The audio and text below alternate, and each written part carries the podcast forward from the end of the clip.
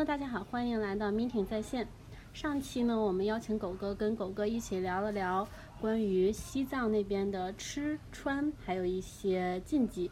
今天呢，我们再次邀请到狗哥呢，想看跟大家聊一聊关于西藏的穷游，还有青旅。然后我是安静，先请两位介绍一下自己。呃，我是狗狗。哎，大家好，我是本刚。嗯我想第一个问题是啥来着？从哪里开始？嗯，穷游，因为关于那个西藏穷游，嗯、这几年吧，从它开始有了以后就非常的火，但是慢慢的它就变味儿了。实际上，这个穷游它不是从西藏开始火的。首先说，这个最早那就得从欧美的开路亚克啊对对对结合开路亚克这个在路上这搭车，在欧美的六七十年代就流行搭，包括总统都上街倡导大家搭车，认为这个很环保、嗯很节约我们的。然后真正在中国的穷游也不是从西藏开始，那应该我觉得丽江，嗯还，是地江大最早应该是两本书，从这两本书，这两本书一本是这个叫什么？我们叫叫孙东纯还是什么？就叫东东这个人写的，叫做《迟到的间隔年》。另一本书呢是一个叫刘畅，呃，叫做《搭车去柏林》。哦你们这个《搭车去柏林》后来有一一个呃纪录片儿，然后这个有点熟，对，然后这个《迟到的间隔年》呢，这个就比较很多不太熟，但是当年哎，当嗯当年这个可引起轰动比较大，因为在之前中国人不知道什么叫间隔年 （gap year），对什么意思？然后就是就是用那个英就是他这个意思是在，实际上他指的这个间隔呢，是在你大学毕业到找工作之间。然后呢，这一年我什么都不干，我就出去旅行看世界，哦然后赚够了回就想看的都去了，想玩的都玩了，回来以后呢，再找工作，再上班，再安定的生活，是这样的。他所以这叫 gap gap year 间隔年。他这个迟到的间隔年呢，是因为这个作者呢三十岁的时候才想起来旅行，他用了一年的时间给在十三个地方做旅行义工。其实外国人这个他时间比较长，就是说这个有这个传统，所以呢，他们到处都有这种旅行义工。比如说我住这个店里，我要住一个月，那么我就在这里打工换食宿。嗯我给你们店里做一些，哎，洗洗洗涮涮呀，做些这种事儿，也就做旅行义工，跟咱们那种什么福利的系那种社会义工，那不是一个概念。所以呢，从这个这本书开始，就开始，包括这个刘畅他搭车去柏林，也是他在有的店也是做的义工。嗯然后，哎，中国好多这个文艺青年发现，哎，还我们还可以这么出去玩儿。原来就羡慕人家啊，这个一天到晚全全国各地、世界各地玩儿，他他怎么这么有钱呀？不用上班吗？然后我等我攒够了钱，我辞职也去玩儿。现在发现不需要攒够钱，嗯你一分钱没有就可以上路，就可以出发。提供了一种新的思路嘛。对，然后你就可以在这个地方，哎，到处，呃，做旅行义工啊，做这种，反正慢慢的提供这种旅行义工的店也越来越多。最早最早的时候，可能是大理、丽江、西藏这边这三个地方为主，从这个地方开始，慢慢辐射下去，越来越多，越来越多。嗯所以，嗯、在你想我在拉萨的时候，我总共我的店里用过四百多个这种所谓的旅行义工，啊，四百多个。那你的店真的是太包容了。对就这种义工的话，他应该是说我我我帮你看店，我帮你洗洗涮涮，然后来抵我的那个住宿费，食宿，嗯，就是食宿费，当然了，住宿你就一你就只掏路费来了以后，你就其他的不用操心了。嗯，其实其实主要是因为这个所谓旅行义工，这给给这个年轻人开拓了一种我呃穷游的一种方式，我就可以付出我的体力，或者就是干。其实有的有的青年旅社就工作多点儿的，就是打扫房间呀、看看前台；工作少点儿的，就像我们那儿，就像我的义工那个是工作一天休息一天，只有晚上上班，白天爱干嘛干嘛，嗯，你就就很轻松了，对不对对？你们会会有大把的时间在这个地方玩儿。他会有时间限制吗？比如说你要干每个店会有自己的方式，和老板有。关系？老和老板有关，有的老板把义工当牛用，有的老板把义工就就交朋友了。就只是哎，我的义工就是我店里的点缀，哎，就是嗯哎，就是有几个年轻的义工在店里头蹦蹦跳跳的，他看着热闹点儿，嗯，年轻一点儿显得就是这个意思。包括我也是，我现在店里也是要用，我现在店里用了大概六个也不七个义工，他们负责除了店里头那些打扫啊那些有的其他的，剩下除了这些打扫的脏一点的活儿啊，其他的跟客人接触的时候，有时候就让他们去。嗯，那会不会出现像，比如说我这个店可能只需要两个，但是嗯同时来了五个，会啊，那怎么办呢？那就用呗。我在拉萨最多，我的店里用了二十四个义工。那其实就是您那个什么免费的那个。对，就是说起来就是免费吃住，但是因为大家那个时候吧，状态就是到了西藏那个状态吧，都都跟家里人一样，大家也平常特别亲，那让谁走我也舍不得，然后大家也聊得特别好，干脆就这样吧。反正那店里店里也不赚钱，算算每天把这个把这把这么多人吃的饭赚出来就行了，也不考虑钱的问题，不考虑钱的问题，就是这种情况就可以。因为义工嘛，他总会总会有一个流动性问题，你不能约束他们行为。嗯，你就正式工，他人想辞职辞职，那义工那真的是，今天一句话说不到位，明天这人就不见了，那你那我这个岗位就怎么办啊？对不对？特别随性。对，包括从这个呃刚才说的这两本书，一本书是。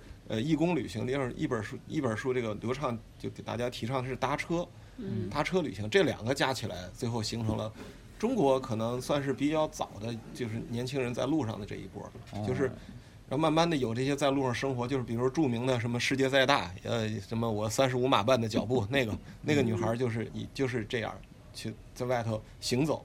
慢慢行走变成一种方式，包括天津的那个旅行，那那个夫妇知道吧？啊，对梁红和那个嘛，啊，那个对他们这个都是慢慢大家可在在之前我们可以只是仰视他们的生活，两个人可以去巴基斯坦啊哪儿想怎么玩怎么玩，现在都可以去玩。我们你提供了一种新的思路，对你很简单，那全世界各地走下来，我在我店里有一次有个小女孩玩了几年呀。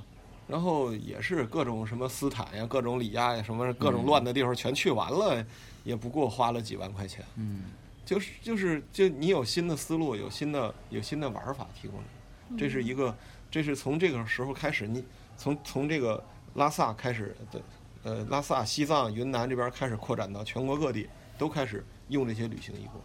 嗯嗯。但你看，像那个那个丽江那边。他们这种搭车的就比较少，因为他们这个公交呀那些交通还算比较方便又便宜。核心问题，他们小啊。哦，对，云南有多大呀？西藏那地方，你看我开去西藏的话，单程是要三千八百六十公里，将近四千公里。开到拉萨，我从拉萨到古格，到了核西藏的核心地带，我还要再开两千公里。嗯。仅次于新疆的大小。确实太大。你去哪儿玩都是。一天一天往返那就算近的了，一天能往返那是很近了，离西离拉萨很近的地方了。嗯，呃，基本上来说出去一个礼拜都是很正常的。你这种情况下，那就不是说，那就那你要是尤其是路上交通不可能那些景点偏的什么样，一天过不了几辆车的，也不可能有公交车过那儿，所以只能是搭车。但现在就出现了。这从哪一年开始啊，就出现了很多安全的问题，尤其是有一年，从那是零几年啊，不对，一几年，有一个女孩搭摩托车，后来被发现，呃，在路上呃出问题了。但是呢，她实际上目前为止啊，在中国这些基本上来说都是无非是为个财，嗯，哎，为个财。然后呢，呃，我们我倡导的搭车方式是尽量身上不要带太多的这些。显露自己有点钱的这些东西，说高级的手机啊，高级的相机啊，这一个就一个简单的手机，可能一个一，然后就就就出发了，尽量轻装大车，不要你人家搭你上车，你这大包小包往车上这一动堆，人家肯定是不愿意的。所以，在在国内搭车总体来说还是相当安全的。我们中国至少没有那种。呃，公路连环什么的这种，嗯，比较可怕的这种事情，这种恶性事件，目前为止都没有。最多可能说句不好听的，可能就女孩子，对，受一些不太好的事情，但也不会真正危及生命的。目前有有那么几次，但是呢，是这样的，你想象一下吧，嗯，好歹他有个车，这个人他开着他的汽车呢，就说明他的生活他的地位有一定的地位，有一定经济情况，他。他这种情况下，他图谋你，确实对他来说也没有什么太大的意义。嗯，对，是，而且中国人确实思想保守、老实一点，所以搭车在国内还是暂时来说还是比较安全的。如果要搭车的话，可以，你有兴趣可以这个可以单独说，因为我们每次的时候，我包括我的义工，我要详细给他讲搭车的时候要注意些什么，包括你的包里要准备些什么，有些什么事情要准备好，然后呢。呃，有些意外情况，比如说人家非得要找你要个电话，你该怎么跟人家说？啊，这那这那的，对，所有的，啊，讲讲吧。讲讲要讲这个呀，那就是 这是一个这是一个系统工程，在实际上来说，搭车不危险，但是呢，呃这你你这个人要比较笨的话，在哪里可能都比较危险。对，你要就是你要识别这些危险。对你，你主动去规避这些危险就行。比如你搭什么样的车，这就是很大的学问。在西藏玩的话，我们一般来说是不搭本地人本地的车的，那怎么来区别？车牌啊。就车牌。就只能看车牌，车牌还不够看。你听上车上车听人聊天说的口音，你还不清楚，嗯。他是自驾到西藏玩的，还是就是在本地的生活的什么的人？嗯。在本地车呢也有，本地车呢你搭一些呃公职单位的车也没事儿，上面写着工商税务，嗯什么邮政啊，什么什么公安呀、你搭他的车尽管没事儿吧，随便搭嘛，嗯。对不对？你你不要去搭那种一看有时候那路边伸手拦半天没车，那你个那个出事儿的女孩儿拦半天拦不着车，人刚来了个摩托车，好，我那摩托车我也搭，好搭着摩托车自己跑到哪儿，让人司机拉到哪儿去，自己自己都不知道，都不认识。那你不出事儿谁出事儿？最后他坐在摩托摩坐在那辆摩托车上，活活坐了八个小时，人家把你拉到哪里去了？明明他最多两个小时搭到他想要去的下一个镇子，结果那个人就跟着人家一起搭了八个小时，路上摩托车坏了，他还帮人推车。你说，你，哎，算了，那这个事情很多东西你是应该去规避这些危险。对自驾还是要意识到这个有风险的在。对，自驾车的话这就没问题，人家到西藏玩自驾车，人家车那几十万，人家还怕你有什么问题呢？嗯，对不对？哦这个担心那个也有一个相互提防的。相互提防，人家还担心你呢。我我开车那么多趟，我一个人我都不搭，我路边的人我一律不搭，因为我自己把把把握不好他到底是干嘛的。我也我也觉得，有些有些孩子他搭车的时候，他的目的也不纯粹，虽然不会他图他不会图我什么，但是有的很讨厌，你知道吗？嗯，就毕竟人和人之间嘛，就是对小的摩擦还是就是有的，对他吧？就就说搭车吧，我为什么要让一个人搭我的车？这是一个嗯基本的原理。你说原则，你说我为什么要找一个不相干的人坐在我车上？对，如如果就是你要图新鲜和人交流的话，人家有你有这种欲望才对行，对吧？首先问你们，我为什么开车？为什么要搭一个人在在不认识的人在我车上坐着？你们开过长途车吗？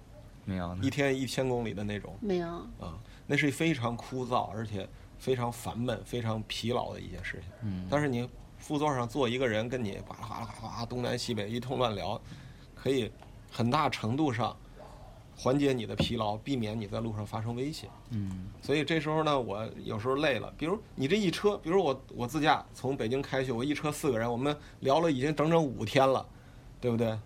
有个新鲜的上来聊聊天儿，说说话。你要是你哎，你嘴巴甜一点儿，说点话，嗯给大家讲讲你为什么搭车啊，什么大学生活，讲讲哎，挺好的。我们不知不觉的几个小时就过去了。嗯有种新鲜感了。对我这开车的时候也有新鲜感，我也我也不那么累的慌，所以这时候会搭车。但是就有很多孩子搭车，就是我我终于赶上这波了，我可是来了。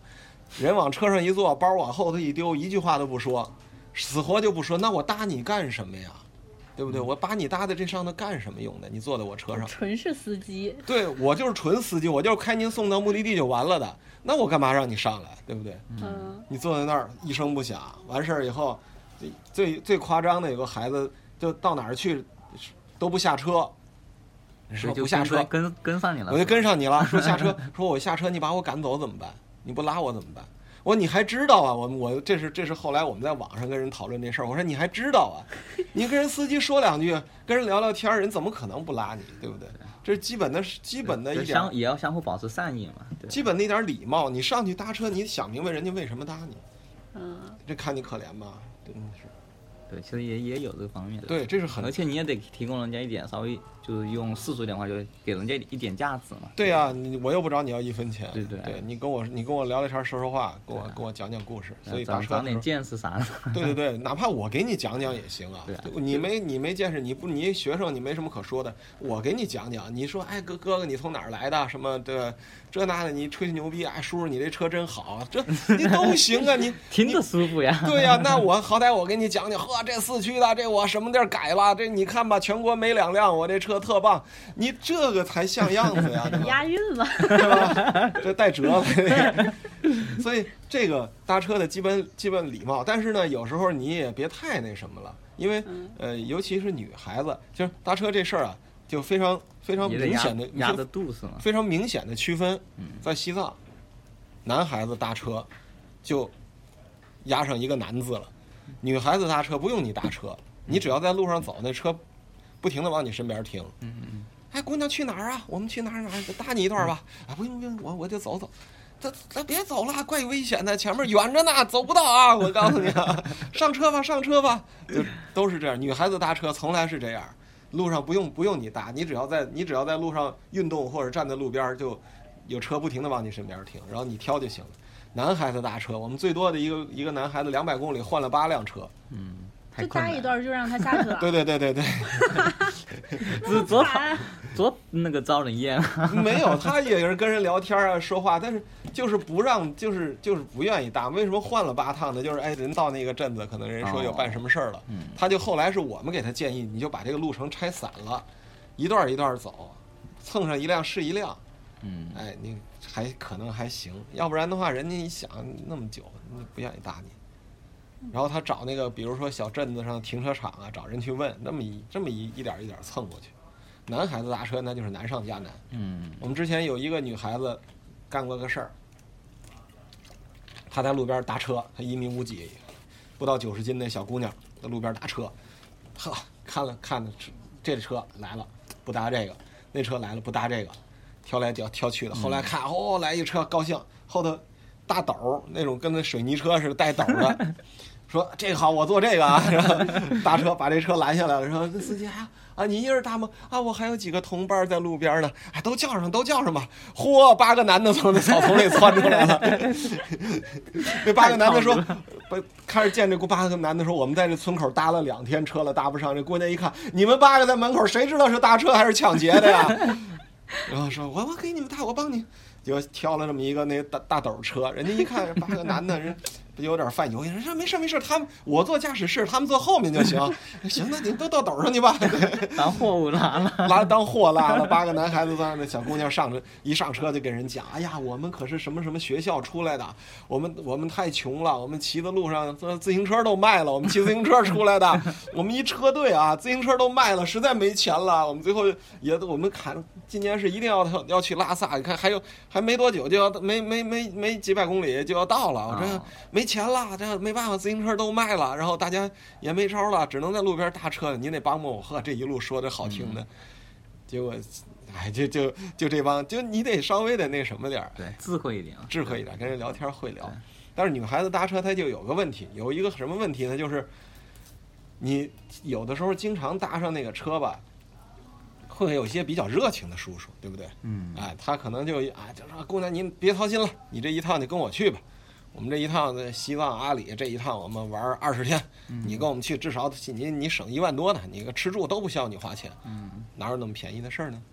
对，对不对？嗯。哪有那么便宜的事儿呢？啊，所以女孩子搭车就自己也得。有时候会有这种事儿。对，哎，人家就缠着你要个微信呐、什么，甚至在车上有点小动作呀，这你就得自己就得注意点儿。对，那我们就我们我们给他建，防防防范不，我们给他建议就是，呃，那我是你上车就是要微信要手机号，我手机丢了呗。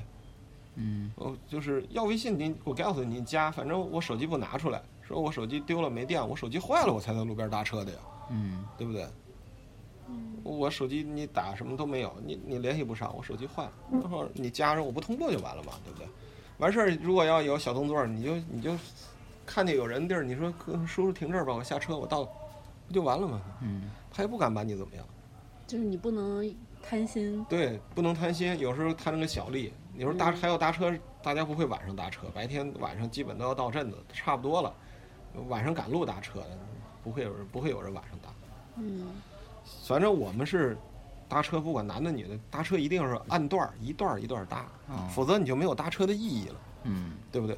我搭车的就是因为我时间自由，我走到哪里看到哪里，我才搭车。我走到这儿，看觉得这个镇上挺漂亮，不错，挺好的，我就在这儿停。我可高兴，我可能住两天。嗯对，到这，一般镇上都会有些青年旅社，找到他，找到他在里头住一住，看看舒服，哎，舒服待一两天，没事儿认识几个朋友，没准儿，对吧？大家一起一起看看研究研究有什么行程，我们觉得玩的差不多了，接着往下搭呀对。这样才是搭车的，这样才是搭车的真正意义。你就搭上一辆，然后从头到尾就不用管了啊，从头到尾你都钱也不用掏，你的你你在这儿给人跟路上卖卖萌、讲讲故事，你就混这一路，有什么意思呢？对吧？嗯这有什么搭车的意思呢？对，咱们也要把这个搭车的这个是吧，这适当的那个，在在城内地城市里是不存在搭车的事情，你就是要嗯起步，你就去个云南骑马的，对不对？嗯一些稍微青海、云南、甘肃，你稍微有些需要你一百多公里才能城市出来一百多公里才能到的那种景区，你可以尝试一下路边路边的大车。我感觉在内地还是特别困难的。内地你为什么要搭车？那公交系统那么对对那么对那么发达，你你搭车你是哪个意思嘛？你想干什么嘛？就是西藏那边青旅和酒店的这个比例悬殊有多大？我觉得得到将近一半儿一半儿吧。如果要是所所谓青年旅社，其实真正有资格叫青年旅社的不多。嗯，青年旅社它必须得有青年旅社的一些一些一些特性，一些特性在里面。嗯，在就是在你看来，就是青年旅社一般是有什么青年旅社它首先是提最提最提倡的青年旅社提倡交互性。交互性的，交互性青年旅社里要一定要有的几件几件东西那，比如说，呃，青年旅社一般都会有有有个小酒吧，或者是类似酒吧的地方，哎，大家可以在里头聊天儿，分享一下我们今天去哪儿玩儿的行程啊、内容啊。青年青年旅社要有一个留言板儿，要给大家在上头，哎，我要去哪儿哪儿约伴儿，让大家去。嗯，相当于一个平台的作用。青年旅社最重要的就体现一个平台作用。嗯就是我会，我会最后形成一个信息交互的一个一个点。大家到这里，我不知道去哪儿玩儿，或我我就甚到青年旅社转一转。对，青年旅社酒吧里坐一坐，青年旅社留言板上看一看，我去哪儿玩儿我就解决了。嗯哎，今天去打听打听，哎，那个比如说纳木错的冰开化化开化了没有？不知道。你网上搜，你能搜到昨天那冰开化的这件事儿吗？搜不到。你在青年旅社里问问，在酒吧里打听打听。哎，你听人聊天，人说，哎，哥们儿，看我这刚才纳木错，回来照片可好。你问问人，那能去吗？对不对？哦怎么样啊？那门票多少？能有没有办法能逃票啊？你这这这，它最后是起到一个交互作用。它这样的话，它而且它是最大程度上的集中这些信就相当于息。信息共享的信息共享，它的青年旅社，它这也是也是个共享。现在的话说，就是提供一个信息共享，嗯共享的作用是非常大的。嗯，对如果具备少了这条，基本上都算不上是青年旅对，社毕。竟你去一个完全陌生的地方嘛，然后你要是什么东西也不知道，或者是什么人也不认得，你轻易随便去找个人问，感觉也挺尴尬的。那种最多叫做像那种就是住那最最多叫民宿。如果要是像拉像把西藏所有的这种所谓民宿都加进去，那可能就比酒店还要多了。嗯啊，就是这种，就是比如说我租一栋别墅，里头什么十间房，哎，收自己收拾收拾，然后网上网上只在网上接受预定，来了以后都是朋友介绍，这那这那什么，呃，逼格又高啊，然后又没事儿网上炒作炒作，但是它并不是青年旅社，嗯，青年旅社一定是这种呱啦呱啦呱啦一一进门一堆人坐在那儿哗哗哗哗正在聊，聊的什么呀？你就旁边听听，你就知道你是你想去干嘛了，哦，啊，就这种。对，青年旅社的话，它还有就是你像晚上的时候，就是这些一起住的人就对开始一起聊，然后一起玩儿，。对，一起玩儿，一起聊。杀人从来不会缺人，任何时候哦一、对对对一吵吵一堆人，嗯那种回那回我在北京，啊，我去北京是干嘛来着？然后我就找了个青年旅社住。那天晚上就是已经没事儿干了，我就在外边待着，也没在自己的那屋子里。然后就有人过来说玩不玩狼人杀？我说我不会，没事儿，我们教你。对青年旅社永远是有有这个呃有这个几种人物嘛，有这种攒局儿的，对呃有这待着不动的，等着等人聊的那种的。嗯，仔细看脑门上其实都写着呢，这么明显吗？不是不是，他这种就是等人聊，等人聊，是聊，不是撩。都行都行。那次觉得就哦不是，那次是在厦门，不是在北京。嗯嗯晚上也没事儿了，然后就跟他们玩了一会儿。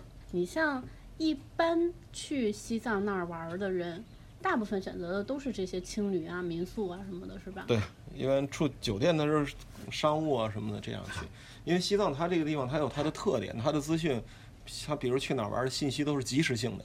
嗯哎，你要想了解到这些信息，你就得只能通过这这些途径了解到。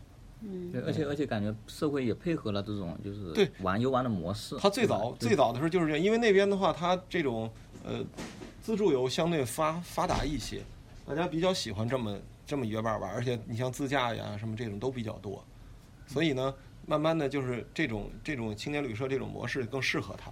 嗯其实，杨就是感觉说起来就更像国外的一种一种样子。他们现在呢？现在这个模式也是也是这样的，还是这样的，因为在那边还是需要很多及时的一些资讯在那里分享，而且呃，包括一些其实还有很多人在这个青年旅社里四处串呀谋生，就在里头呃接触一些客人了，给自己拉活儿，这这种也越来越多的人在西藏就选择这种生活。甚至这种模式都慢慢形成为一种生活习惯了，然后也确定下来。对，他们就他们就习惯这种，在那边其实生活压力很低。就我好，我有好多朋友就是在西藏混了好多年，然后说到内地混，觉得自己混挺好，到内地混混吧，混两年以后又回去了，说不行，内地混不了。那真的就是混不了，在那边就可以混，哦，就真的是混。生活成本不一样。对，成本特别低，而且因为你接触的人啊，大家到西藏玩儿，其实很多人就是一辈子去一趟的，有些是不太在意花钱的。然后在那边信息相对的有些信息，你可以掌握一些一手信息。信息这个东西本身就是钱，对，有价值的。对，有些就非常就是很容易就变现。有人去哪儿玩儿，你很少。我朋友到那里很很很多就变成带队啊，自己开个车拉个人啊。我在那儿，好多人说你们也可以带啊。那我们我去带个登，我们去带个登个雪山。嗯，如果走那个正经途径，一一次一个人一万多呢。哇，是上那个珠峰那吗？商业途径，珠峰，珠峰，珠峰起步五十万。不不不用，那就不用到六千米的雪山的话，六千米雪山现在也得也得一万多吧。是吗？哦，就到大本营呗。不不到大不到本大本营一万多，那你都快能登顶。只到大本营玩玩的话，那几百块钱、一千块钱可以。是吗？啊，但是那个那队只到大本营对我来说一点成本都没有，就等带着你在山里走两天呗，走到看那有冰川的地儿拍几张照片儿，嗯，回去那啥装个逼一下就可以了。那会儿我们带着那个，我们有朋友就是每年一听说我们要去登山，就跟着我们去。他干什么呢？就是买的全套装备，完事儿之后呢，就是走到山脚底下，看见有雪了有冰了，往上爬两下，摆个照片儿拍一下，就回来了。高高兴兴回去。回去以后，呵，把自己那张照片放在公司一面墙那么大，放那儿去。人家说了，说我就是个卖鱼的，我我我卖这个鱼跟别人卖的也都一样，我同时跟四五家卖鱼的一起去竞标，但是呢，跟人一聊天，我这个卖鱼的跟别人那个卖鱼的不一样。人家一进公司就看见，嚯、你们老板是干这个的？对对对对，没错，我 们老板特别特棒，每年去西藏，还你看还在西藏捐赠的小学这那这，你你跟别的卖鱼的，那你就不是一不是一个不是一般的卖鱼的了。嗯，哎，他就为为了体现自己不一样，也确实挺有头脑。跟我一趟，跟着登山队一趟，一两万块钱，跟我一趟花两千块钱，他高高兴兴，我们也我们也高高兴兴，他也高高兴兴就下来了。他不需要登顶，他只只需要站到山脚拍张照片就 OK 了。那好有商业头脑呀。对呀、和我们也笑话他。等我们当时笑话他，我们当时后来回头跟聊聊天讲讲，那那确实不一样。人家这做完了，人家一下啊几千万的生意到手了，对不对？嗯，啊，我我这我这做鱼卖鱼的就跟别的卖鱼的不一样，确实是不是？真是不一样，对呀、嗯，太有头脑了。对呀、所以当时你在西藏也也也有机会遇到这样各式各样的人，比咱们内地，就是大家到那里啊，有的人会，就很多人都会不由自主的就就会就会把很多话就说出来，对，就就感觉在一种陌生的环境，对他有时候有，就是我们常说，西藏是一个什么呢？就是一个类似一个呃时间裂缝或者是什么。他你在这里，你可以做扮演另外一个人，你你生活中没有的那个人，你可以扮演这个人，你完全可以在那里假装另一个自己。然后你回到回到内地生活，你就可以回到假装你原来那个，你就回到你真实的自己。然后到西藏，你就假装一个自己啊，倍儿倍儿倍儿气派，倍儿豪爽，这那这那，你就在那假装另一个人，完全可以，因为这个他们之间他们的时空是没有连接的，而且你你任何时候回到那里，你再去假装原来那个人都没有问题，大家也不会觉得有任何别扭。过这么多年，他怎么还这样啊？不会有任何问题，因为每个留在西藏的人，他们的时间都都是在那儿停住的，在那儿多少年他就多少年，甚至连样子都不变的。那这个很有吸引力。对啊，很有吸引力。在西藏，我们就说嗯提供那种神话般、童话般的那种。但有一个问题，人总要回到现实。如果你不回到现实，永远待在那里，那就没问题。如果你要回到现实的时候，你会发现一个非常严重的问题，你已经远远的给甩在后面，你已经跟现实远远不是一不是一条线上。这时候，如果你最后要回到现实，那就那就比较比较难受一点。他是感到一种什么样的落差？什么都落差，人的思想、人的人想的事情、人大家喜欢的东西，什么全都不一样。只是每个人到西藏去聊的还是同样的东西，因为大家回到了那个地方，还是做同样的人。但是呢，我回我回到真实的社会里，我要回到要赶上社会的发展，嗯，要用现在的人听得懂的方式、理解得了的方式做事情、说话。他不能再拿西藏那套回来，他只是只有回到西藏才做原来的自己。就有的人他这么换来换去，角色就换乱了。包括我，我当初最早的时候我也是，我也糊涂了，我就我也不明白，我因为我觉得西藏太好了，我就是我就应该是在这儿的。我回到北京，我站在地铁里，我都觉得想哭。这他妈这么些人，我在那儿一年我也见不着这么些人。这都人都干嘛的呀？聊的都是什么乱七八糟的？就有意思没意思？就这样还在这这活着有劲没劲呢？你说？嗯，就我就这么一下，就这么这么一种感觉，都完全那种落差。我在这待了两年左右，完全那种落差，我回来就克服不了。嗯，你根本没法融入现在的社会。只要回去以后，哎，深吸一口气，嗯，我回来了，我回来了。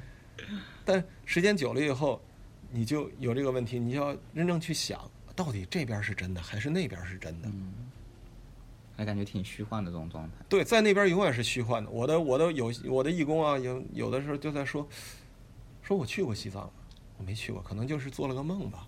因为在那儿提供给他的生活，他他无法想象。每天我们就只是变着花样的想今天怎么折腾，今天要怎么作，要怎么玩儿，要怎么作，大家就不用考虑别的，也不用考虑，就就完全你不用担心有人认识你，也你也不用担心什么，想办法作就行了，各式各样的。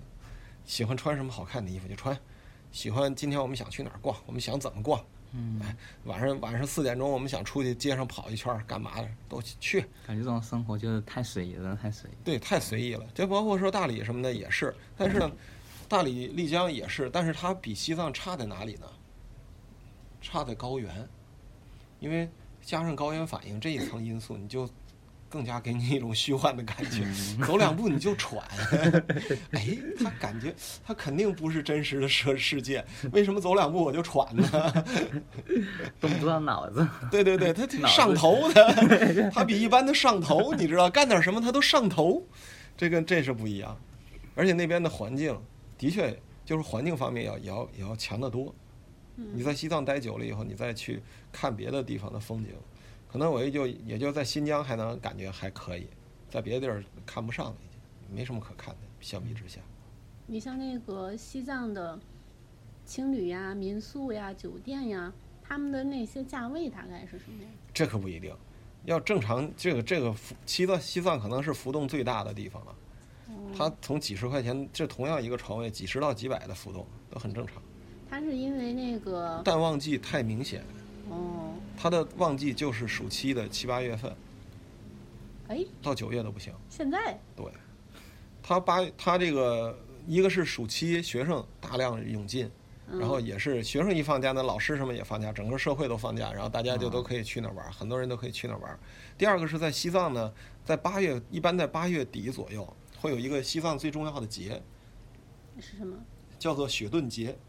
雪顿节。对，大家要在这一天，就是包括拉萨，就会各地的藏族人都会涌去，然后呢，呃，就藏区的很多藏区的也要涌，也要也都涌到拉萨去。这一天呢，要有一个在哲蚌寺有一个晒佛的仪式。哦其实，在各个寺庙其实都会有晒佛的仪式。这个雪顿节呢，它纪念的其实是宗喀巴的一个一个一个一个日子吧，它不是他的生日，也不是忌日，好像就是他们宗教上一个节日，就是好像说什么，就是在这一天怎么怎么谁谁成佛啊，或者我忘了。然后，嗯，雪顿节的直译为西藏叫做吃酸奶的日子。嗯，啊，对，这么浪漫呢？对他为什么就是这老百姓的民间俗称，最后成这个节日的一个一个称呼？因为这是首先这是一个宗佛教上的一个重大节日，然后这在这几天的时候，僧人会在这个山上连做几天的法事，然后他们也没有机会下去化缘，也甚至都没有机会做饭，这些都都都很少，都就是所有的僧人都要去，就念经啊、祈福啊，给大家一起呃祈福。这时候呢，老百姓就会自发的把这个酿好的酸奶送到寺庙去。然哦，后这个这个这个这个时节呢，正好这个天气热一点，这时候西西藏的这个牦牛酸奶是最好的，所以这时候呢，家家户户都把自己家做好的酸奶送到寺庙里去。然后寺庙里吃不完，吃不完呢，就很多人就在沿寺沿寺的路途上摆上酸奶摊儿，就路过你就随便吃。然后后来就变成吃酸奶的日子了，就这么说着玩儿。对，那特别有意思。对，但是这两这天最重要的节日就是晒这个大佛。嗯，这个所谓晒佛，其实是一幅巨幅的唐卡。这个唐卡最著名的这个唐卡是在就是在哲蚌寺的后山上晒这幅唐卡。这幅唐卡有多大呢？呃，六十米乘以一百米，哦，一个足球场。那还真是挺大的。对，就是五百平米以上，五六百平米的一幅，就是一副唐卡，你可以理解成，它的它的自重，这副唐卡自重将近两吨，然后当时每次晒的时候要要凌晨要有一两百个僧人，把它可能两百都不止，要把要把这个唐卡要背到山上去，从这个山上一直铺下去，它平时储存在哪儿？就在寺庙里储存着，就每年就出来所谓晒这一次。哦，啊，再然后这时候每次晒佛节的时候，在这个哲蚌寺山上都可以铺天盖地的全是人。嗯，最多的一年在二零一一年的时候，好像政府统计这个山上大概总共去了将近三十万人，三十万人。拉萨的常住人口四十万人，嗯加上游客，可能整个这个城区一半人在那个山上。新城出动。了。对我们的我的我的义工和我的店里我我的义工组织我店里的客人，呃，最后去走路去看，从那个我们因为交通什么的，就是晚上就开始封闭，管制。只能走上只能走过去，从我的店走了三个多小时走到那个地儿，呃，凌晨凌晨两三点钟到，到了那儿以后也没法睡，没什么什么，熬到可能连厕所都不好上，熬到早上九点钟晒佛，晒完佛之后就其实就是下来一起念经，然后有个老和尚在下头给老喇嘛在那给你摸个顶，他每个人都摸，基本是每个人都摸。呵，哇，三十万人，对对对，基本是每个人都摸。摸完了之后呢，就是这些人，呃，沿着山路再慢慢走下山，又走回来，已经走到下午一点了。就就这就十二个多小时就只在那山上，这一趟不容易啊。相当不容易，连厕所都不好上。但但是它非常非常重要的一个节日，所以在每年夏天，就是呃，拉萨人最多的时候就是雪顿节的时候。嗯，这个佛这个佛这个佛唐卡，这幅唐卡大概在几公里之外你都可以看得到，就是它整个一面山，等于这一面山就全给铺满了，那确实很大。对它，一幅巨大的身确实很大一。幅巨大的唐卡。因为我们其其实我们每年我们都不会去它脚下看，我们就会到隔着它整整一面整整整拉萨城的对面的山上去看它，它老那远远的看着就跟个邮票似的，我们都会爬到那座山上去看看晒佛去。感觉在卫星上都可以看清楚了。你看一个足球场那么大嘛，基本上来说，你要是反正太空是不太可能，但是你几几千米的高空肯定是可以看得清清楚楚。塞这个还挺有意思的，对，很好玩儿。如果你要有兴趣，就是就挑好时间。雪顿节是一定要去的。还有，呃，西藏不是之前说过吗？三大节：雪顿节、藏历新年、嗯，萨格达瓦节，这是三大节。这个这三个节是在在在西藏算是呃玩儿的去的藏族人最多，然后呢也比较热闹的一个节。嗯，其实，在西藏，几乎我就我的个人在那么久的感，待那么久的感，我觉得好像每天都在过节似的。他们，你想，他们 每个月的藏历的初一、十五，这肯定是节，啊，初一十五就是节。一定是节，那就是就是，其实就是去寺庙的一个固定日子，初一、十五，嗯然后再加上其中的零碎的各式，就等于两个礼拜肯定有个节，嗯，啊，然后再加上咱们的各种呃，咱们的国家公假，什么五一、十一，那一定是放的，嗯再加上藏族这些节，还是一定还是一定会放的，啊，所以你想，基本上我感觉是天天过节了。藏族人民活得好轻松啊。刚才您说那三个节，最后一个是什么？萨嘎达瓦节，萨嘎达瓦。对，萨嘎达瓦。那这个是什么节？呃，在西藏来说，萨嘎是什么呢？在藏藏传来，萨嘎是四月，嗯四月的意思，四月节。嗯。为什么叫四月节呢？因为在这个藏历，也是咱们农历来说，四月十五号是个特殊的日子。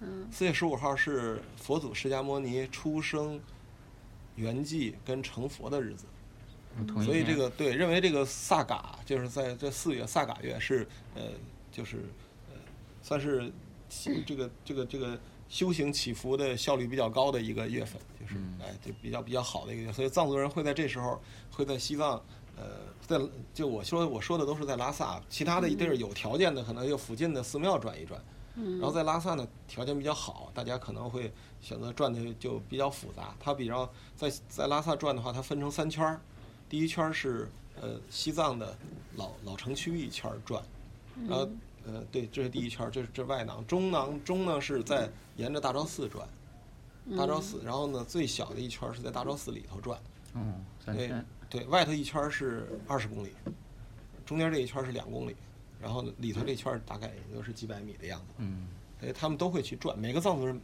这个时候都要转，他们要就是穿藏服，不用不用，然后要反正就转就行了，不需要，哦就就，就是也没有说什么那个哎，不用。他们路上会有很多，路上会有很多那个，呃，在西藏叫卫桑，其实就是嗯一个，咱就是一个这么大的一个小塔似的，然后中间掏空的，在那里烧那个艾草，烧那个蒿草，一烧那个，路上见过见着有那个就去就去烧，嗯也，是祈福的，然后烧那些东西，他们需要边走边诵经什么的吗？一般来说都会。啊，就转这三圈儿，对然后这个节就算过了。嗯，对，一般来说转三，但是有的很多，你想，外圈一圈可就是二十公里啊，二十公里。这三圈转完，了半天就没了呀。这这还是转得快的，半天没了。所以在这一个月，这萨嘎月整整四月一个月，每个藏族人每天都要把这三圈转。了。每天都要转。转，对，呵，太沉哇了。所以所所谓称为萨嘎达瓦节、萨嘎月，这是他们非常重要的一个一个月份。在这个其实在，在这个三个节的时候，还会有很多呃一些呃有趣的项目，比如会有一些嗯表演，嗯，藏戏会有在在各地方会有，尤其是雪顿节的时候，还有各地的藏戏团来西藏，呃，就是类似演戏、演藏戏，类似也算是竞标吧，还是干什么？就是比赛啊，还说不清楚。就是就是你们家唱完我家唱那种的，然后每家儿可能这个在这个公园儿，那个在那个公园儿，你都可以免费去看，挺好玩儿的，看唱藏藏戏。四月，对，呃不是四月，这个是雪顿节，四月节也有，四月节也有，但是不如不如雪顿节多，雪顿节最多。雪顿节各地的藏戏团都会进西藏表演，藏历年也会有很多。其实反正这三个节都差不多都会有，你可以去，有机会可以去看看，但是还是不太容易看明白的。您那个，他一出藏戏，从开始到结尾，可能呃，就一一个简一个简单最常唱的那个文成公主啊，或者是那什么的，呃，就要这就要唱多少个小时啊？可能得可能得唱几天嗯，啊这是一出戏。啊！对，连续剧了。对对对对，比如他最出名的那出戏，我都忘了呃叫什么，叫什么法王那出戏，就是讲的其实是一个类似个牛郎织女的故事，嗯，但是呢，他这真正的故事是这样：前半截儿是牛郎织女，就讲这个法王遇到这个遇到这个喜欢的女的呀，怎么怎么弄，然后怎么怎么生活呀，最后又又又又分开了。前半截儿讲的是这个，然后后半截儿呢，这个这个女的上天了，到天上做仙女了，然后这个法王不行，然后又又上去以后，到天庭讲理，最后理也讲不通，把天庭搅和一顿，又搅和到又搅和到地狱地狱，又这么搅和一顿，最后把姑娘带走了。我所以，我给他评价是，就是前半截儿是牛郎织女，后半截儿大闹天宫。你说他这他这出戏讲完了，你说得多长时间，对不对？他们这也都是藏语，那都是藏语，还都是藏语，基本上听藏也看听不懂，就是那种，就是你看着就感觉那种，就是那种什么，就是萨满呀、那种那种那舞那种起伏的那种那种舞似的，嗯啊，戴着面具啊，那藏式那种面具，在那跳啊唱啊，有有有几个先是男的唱，一会儿唱完女的唱，可热闹。嗯，上次我们在这看了半天，看了两个多小时，在那唱，拿手机录，录的都累了。然后最后唱半天，上来个老头儿，上来老头儿讲，那老头儿是谁？老头儿是以后你们了解，这个老头儿是讲叫这老头儿是个活佛，这老头儿活佛叫做唐东杰布。老活佛上来开始讲故事了，就也就是说，刚开始两三个小时，连讲故事的人还没上场呢，唱了两三个小时，讲故事的人刚上场，我还以为说，然后我说听完两三个小时之后问你，你听明白了吗？没有。讲故事的老爷爷刚上场，给你们讲，呵，我这可真是厉害了。他讲也用藏语讲，讲那就是说呃都是用藏语，他其实还是就是他讲到哪段啊，又开始又开始演，然后他再讲又开始演，然后他中间串场他又过来讲一段又演，好，我们这看这半天可有意思了。也没看明白。那可能那看不明白，都是都是唱的藏语，反正就一会儿换身衣服，在中间又跳，一会儿男的女的转圈跳，一会儿又特别好玩，反正看着挺热闹。唱的唱的可好了，那嗓门嗷嗷的，可好了。藏族人那大那那那调的那高音儿啊，可特别棒。是吧？就感觉有了青藏高原的感觉。对对对，绝对绝对 绝对，那个家伙唱的太吓人了。那那个您再给我们讲讲那个藏历新年。藏历新年是，其实藏历新年跟咱们农历新年，呃，两种情况，一种情况是在差一天，一种情况是差一个月。对，嗯基本上来说都是差一天，啊，隔得很近。对，隔得很近，它跟农历的是靠得很近的。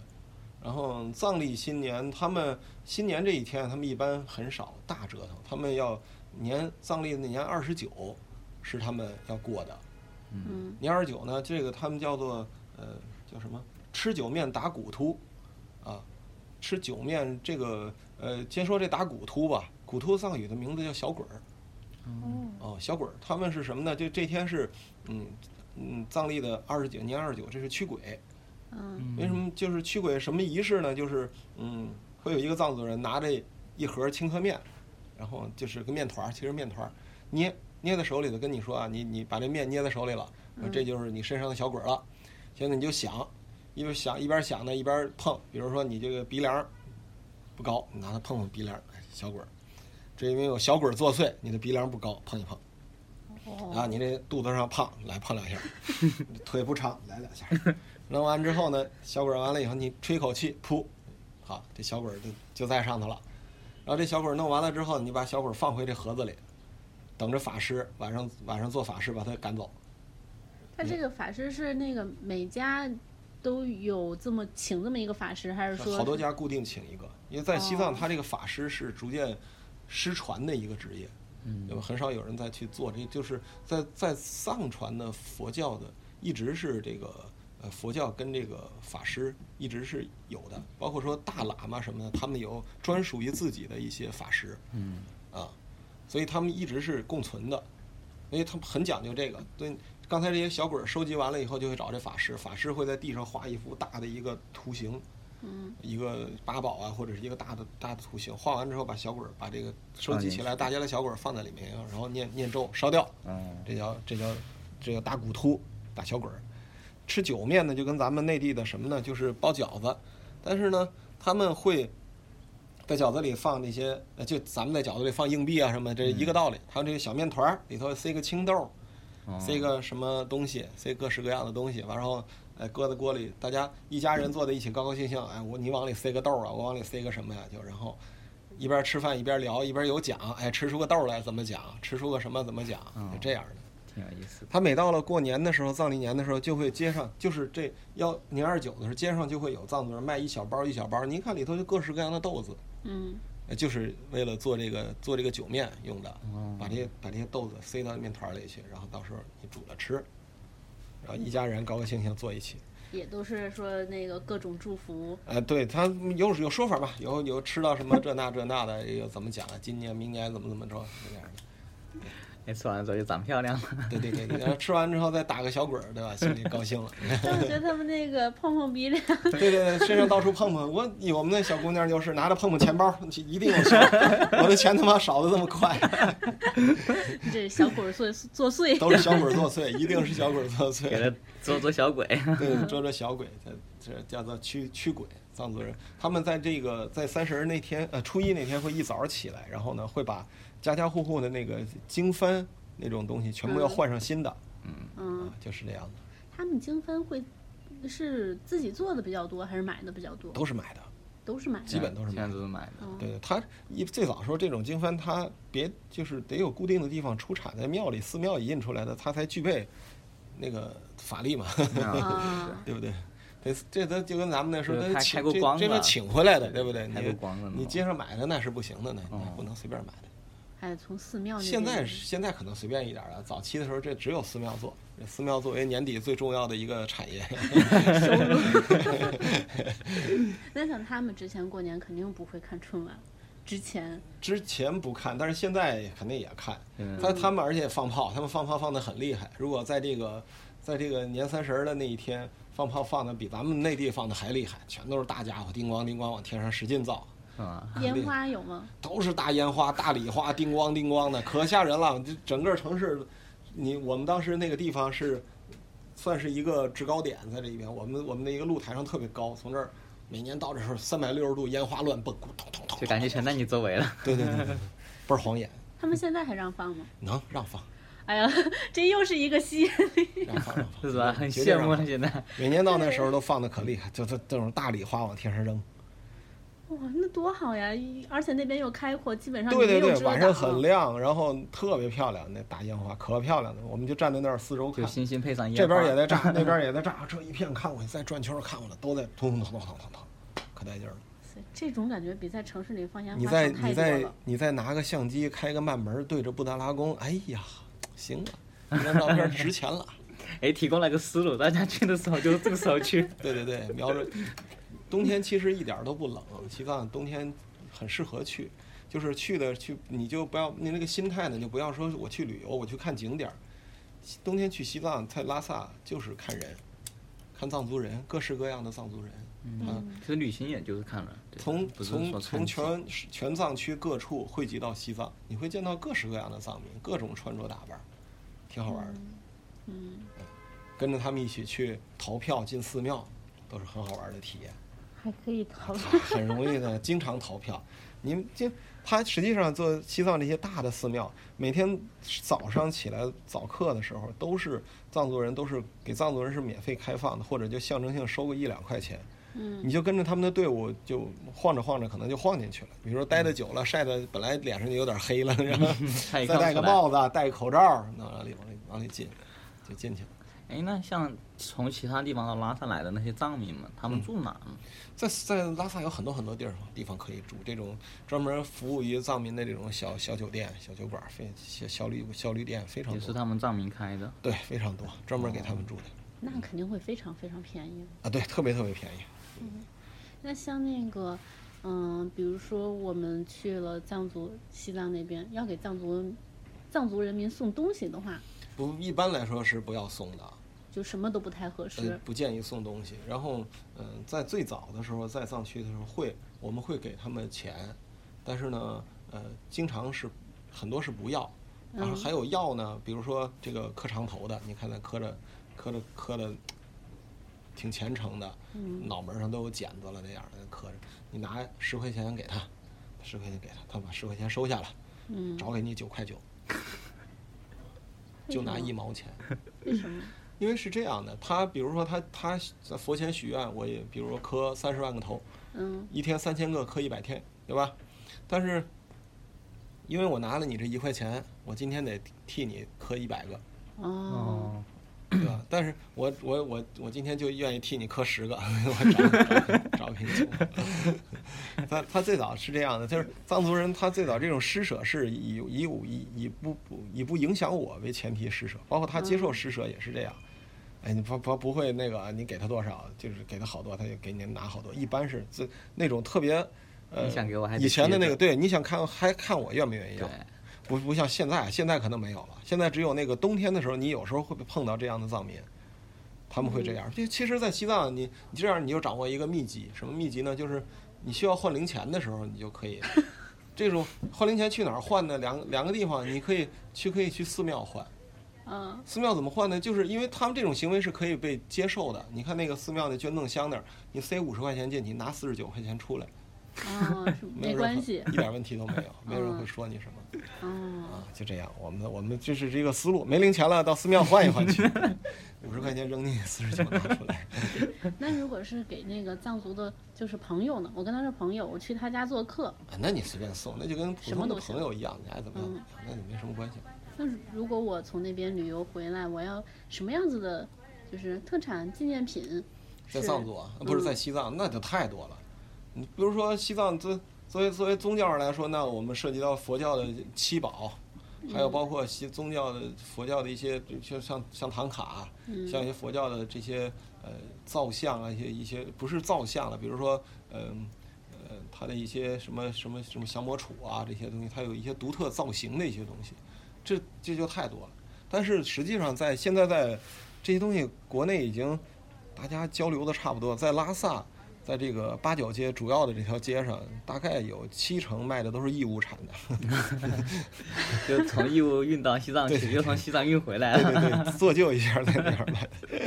那怎么来甄别这些？可能我就想要一个比较真的东西，或者是我在西藏开过光的东西。在西藏是这样的，我们我们真正在那里的时候就，就像藏族人，藏族人是什么呢？你就给你简单普及一下藏族人的这个概念，比如他脖子上挂着一串佛珠，嗯很好看，嗯，哎，你这觉得不错，拿过来一看，哟，这里头有块蜜蜡，这蜜蜡起码就值几万，然后再看这佛珠，哎，这边挂一个不值钱的珊瑚，说这珊瑚哪儿捡的这么破？然后这边一看，挂了块玻璃，挂一个玻璃球，这什么情况？什么？这一串儿他就是喜欢，我、我觉得这蜜蜡好看，我觉得玻璃球也好看，我也挂上它。嗯，哦这个事儿自己做，哎，他讲这东西在西藏很多东西讲眼缘，我看上了就是看上了，嗯不管你是真的假的，我喜欢就是喜欢。和价钱没关系。对，见性随喜，佛教讲。这个太讲缘分了。对，就是哎，你说说句玄乎的，就是缘分。反正你就到那里，我怎么看都喜欢。就说义乌产的，我老我就喜欢它。老娘，我今天就耗上，就跟他就喜欢上，我就耗上他，我就要把他弄到手，就就可以。你要非要讲究什么，其实包括说在在在在拉萨，我倒觉得没有必要，因为呃，就涉及到什么文玩古玩的这些说法。文在西藏的这些所谓文玩呀，这大部分归为文玩类。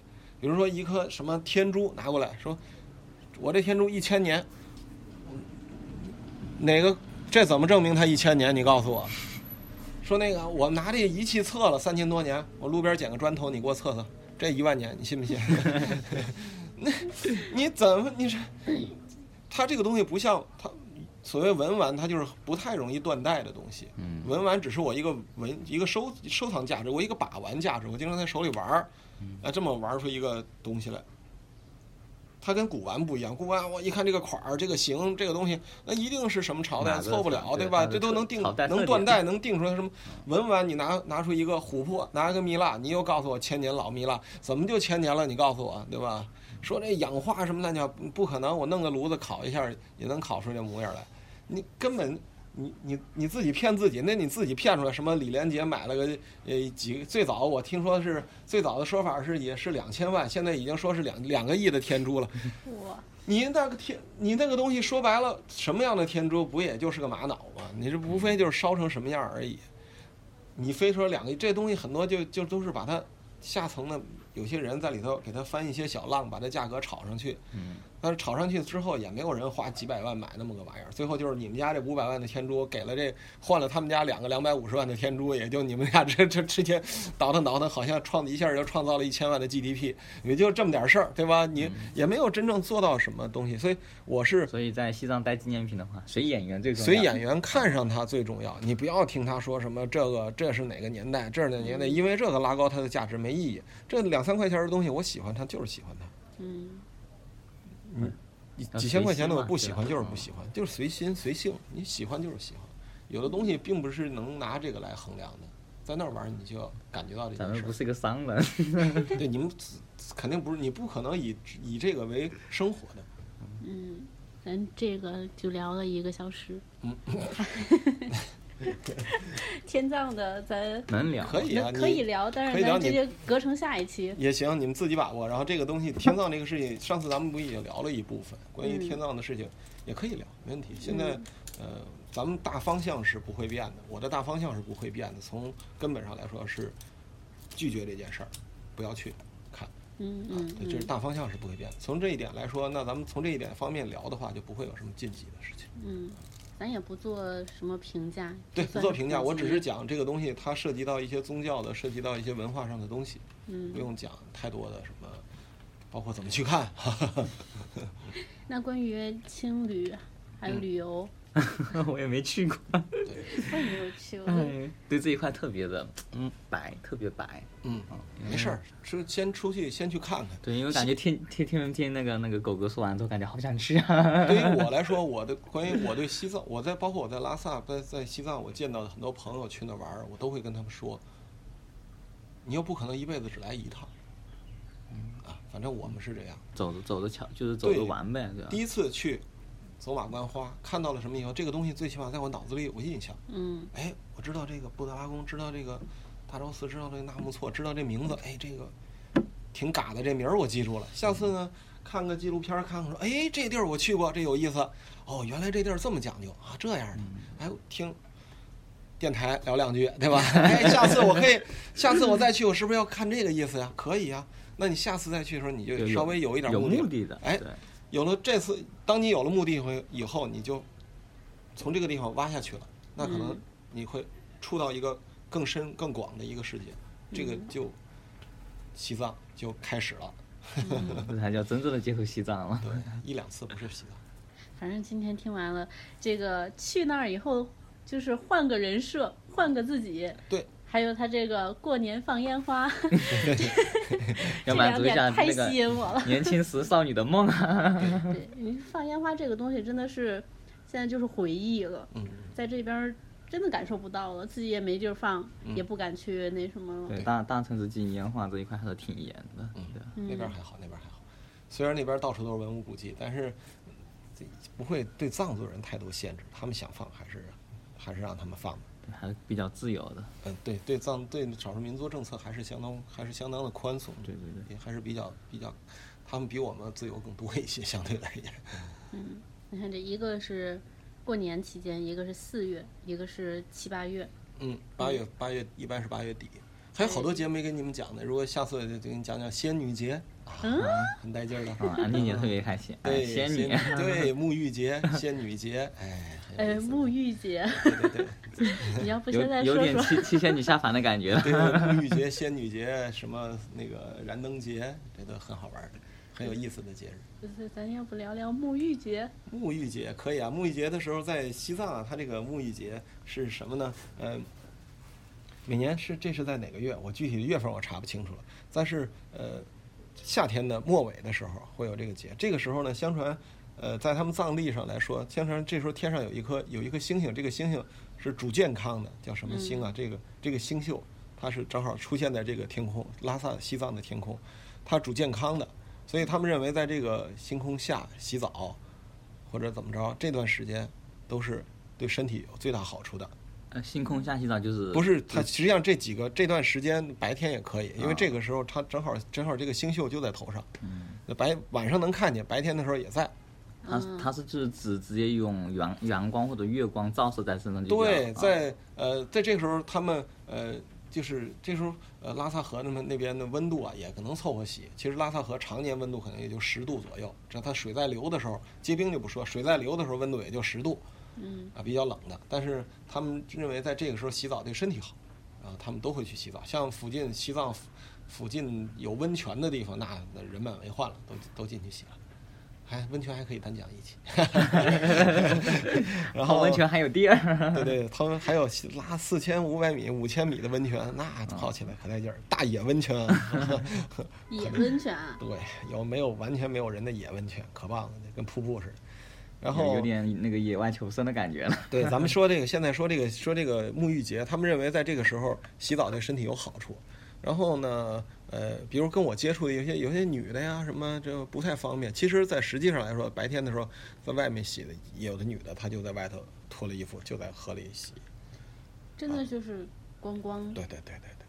然后他们有一些啊，就是说稍微有点社会地位的，或者是那种不方便在外头呢，他们会晚上的时候会打一缸水放在院子里，然后说这让这个猩猩啊看这缸水看一晚上，第二天拿它洗澡就行了，作用以可以一样的。我以为他们那个沐浴就是说，像白天呀，不管是白天晚上，他们去沐浴，就是也穿着一些一定要露着，一定要一定要露着，给这个给对给这个猩猩看到的。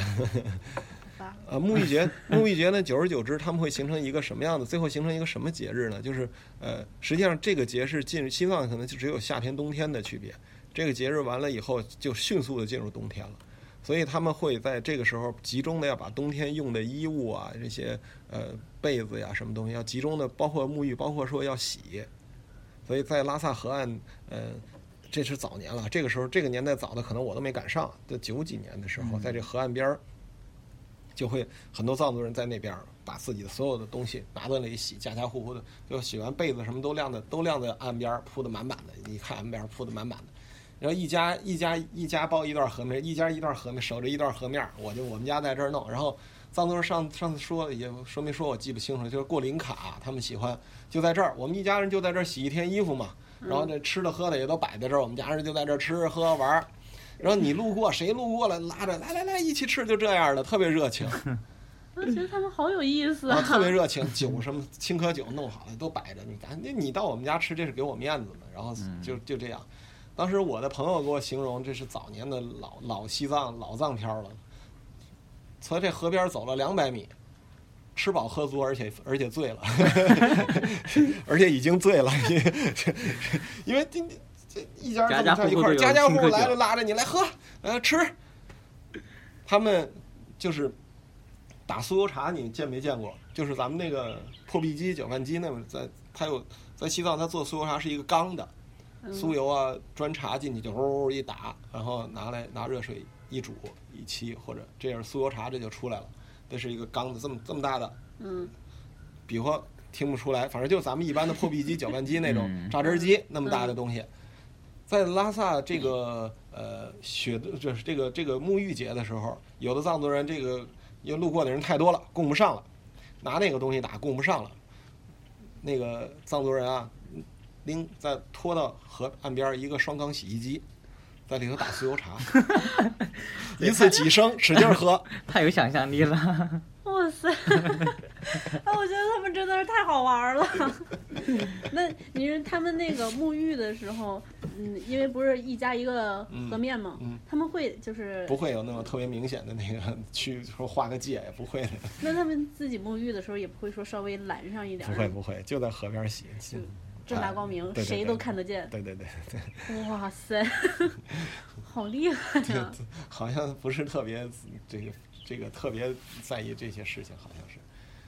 现在可能现在可能少了，但是这再早几年，可能两千年以前还会还会有相当多的，现在很少了。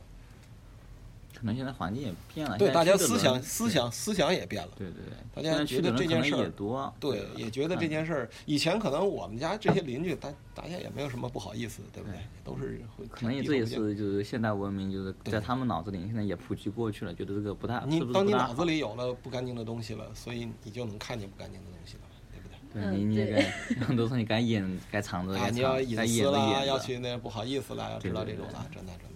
嗯，因为像咱们就是在内地这边的，从小就是也不能说从小吧，觉得这个教育你别说这个，几年比较那你别说这个这公共澡堂里是吧？还有北方南方的对吧？啊对南不对？对对对公共澡堂都受不了对，，我在第一次来那个就是北方就公共澡堂，我就觉得很受不了，全裸着那种感觉。就对啊，你想想在那个拉萨河边上啊全裸着，光天化日之下，对吧？就感觉这个还真差异挺大的。嗯，这个是几月来着？呃，没有特别的。呃，这你有月子有月份，但我也记不住了，可能夏天快结束，可能也就是在应该是在雪顿节往后的一个月或者是半个礼半个月左右。我只是知道一小部分，还有各式各样的稀稀奇古怪的节呢。那下回直接你看这一期温泉，一期节日，可以可以，对，然后一期天葬，这三期，啊你这还有还有好多存货了。到都说不完呢。那那我们今天就先聊到这儿，然后回来下期聊天葬。啊，可以，嗯，可以。那我们这期先跟大家再见，拜拜。再见，拜拜。嗯。